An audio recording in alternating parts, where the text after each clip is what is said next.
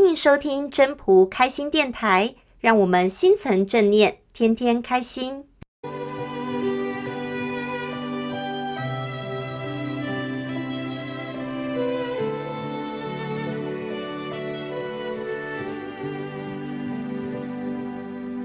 各位朋友，大家好，我是主持人 Marine。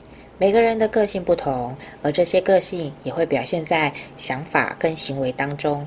如果人跟人之间的相处能够了解彼此的个性跟性格的话，这样不论是在夫妻之间，或者是亲子之间，甚至同事之间，相处起来都会比较顺利跟愉快，也会减少一些误会跟冲突。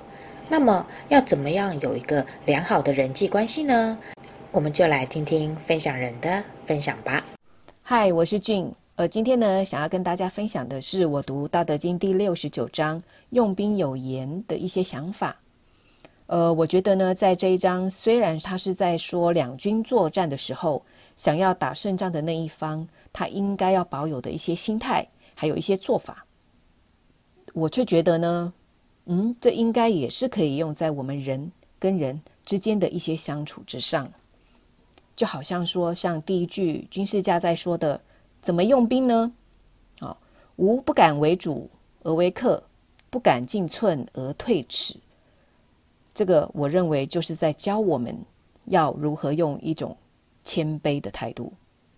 那当我们用谦卑的态度在与人沟通跟相处的时候，我相信会比较容易得到一个良性的互动。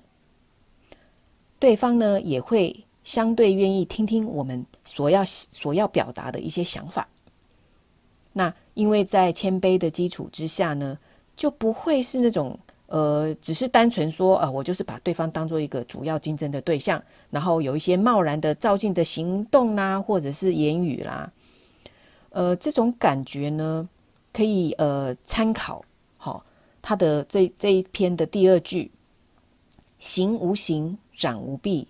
扔无敌，执无兵所说的，呃，虽然有动作，却像是没有采取行动那样。那虽然是想要用力的把手背给挥出去，却像没有背膀可以举一样。那虽然面临了敌人，却像没有敌人一样。虽然握有兵器，却像没有兵器可以用的那样。好，哦，要好好想一想。那像这样的一个做法呢，呃，其实就是想要进行一种像是退一步的那种沟通，好，然后呢，去达到我们所要的一个目的，然后为彼此呢，为双方呢，找到一个比较容易接受的一个呃结果，就不会是那种好像需要那种咄咄逼人。啊，结果却用得两败俱伤，好的那种一种结果。那接着呢，祸莫大于轻敌，轻敌积丧无宝，以及故抗兵相若哀者甚矣的这两句，这两句呢，让我想到，嗯，自己在当采购那个时候的事情了。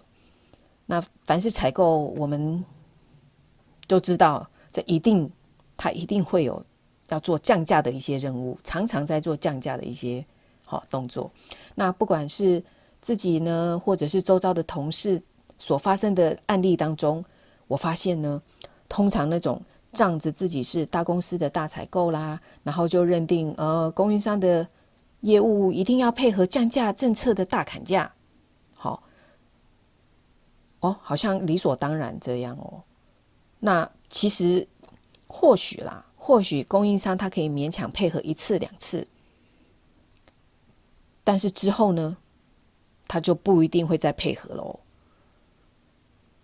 而且呢，还有那种就是说，哎，他答应了，好好好好，我配合的你们要的这个价格，结果到了要交货的时候，没有货可以交。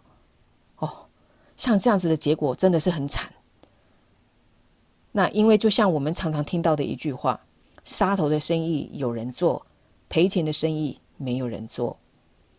那因此呢，我就会常常看到，就是某些采购啦，他们常常会再换新的供应商。那或许在价格上可以得到一时的满足，可是以总体的成本来看，这个真的是有降到价吗？好，相反的，如果是那种嗯，把供应商好，把业务当做是一种长期合作的伙伴，然后不要用那种呃大公司啦、大采购啦那种气势凌人的态度去欺压，然后要用一种哎，我也站在供应商，好，我也站在供应业务的这个立场呢，去寻求一种共体时间的这个做做法。那也有人说，哎，这个是哀兵。不过呢，我发现这个成功完成任务的几率真的比较高诶。就算是他没有办法一次说哦，一次就砍到我们所要的这个目标价，可是呢，也透过了这些来来去去的一些沟通协调，我们也会清楚双方的一些压力点，然后尽量的呢去找到一个呃对彼此呃彼此呢对公司都有交代，那彼此也都可以找到一个合作下去的一个机会。好，跟那个我们讲说，那个就是找到一个平衡点。所以呢，我觉得在人与人之间要能维持一个良好的正向关系，一个循环。好，谦卑呢，真的就是一个很重要的关键。好，谢谢，谢谢各位的聆听，谢谢大家的收听。要是你喜欢今天的分享，请记得帮我按赞、订阅，还要打开小铃铛。如果你是在 Pocket 收听的，除了订阅跟分享之外，也别忘了给五颗星的评价哦。我们下次再见喽，拜拜。